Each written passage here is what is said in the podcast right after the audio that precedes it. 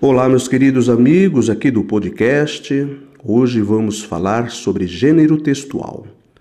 No episódio de hoje, vamos falar um pouco, conhecer um pouco o que é gênero textual. Gêneros textuais são formas diferentes de expressão comunicativa. As muitas formas de elaboração de um texto se tornam gêneros de acordo com a intenção do seu produtor.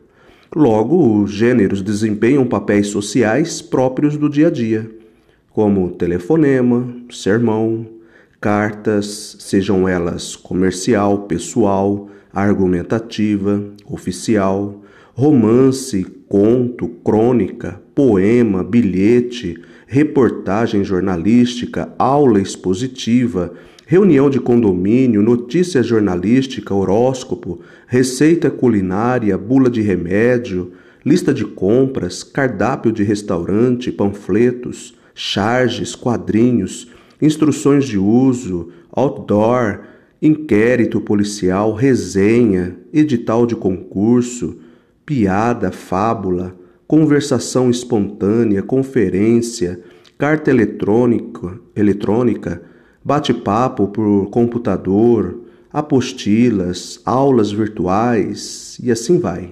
Portanto, não confunda tipo de texto com gênero textual.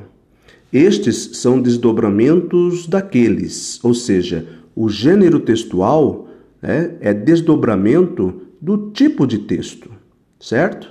Olhamos para um texto e dizemos que ele é do tipo dissertativo por causa de sua estrutura e de sua função.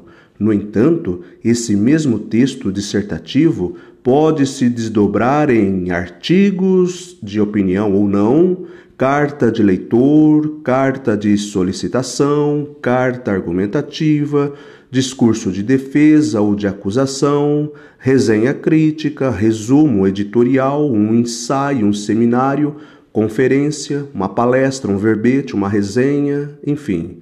Todos esses são gêneros textuais.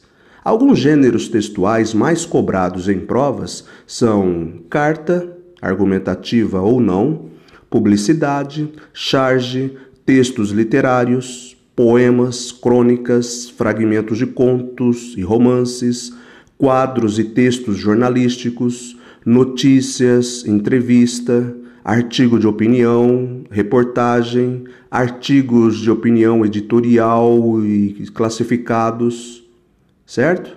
Então, é, é, esses gêneros textuais, eles são recomendados que nós conheçamos para nós fazermos aí uma boa prova de concurso público, tá certo? Muito bem, então eu vou fazer aqui uma indicação de alguns livros para que você possa se aprofundar um pouco mais. Por exemplo, para entender o texto, né? leitura e redação de Platão e Fiorin, e texto em interação, uma proposta de produção textual a partir de gêneros e, e projetos de William Roberto Cereja e Teresa Cochar Magalhães. Tá certo?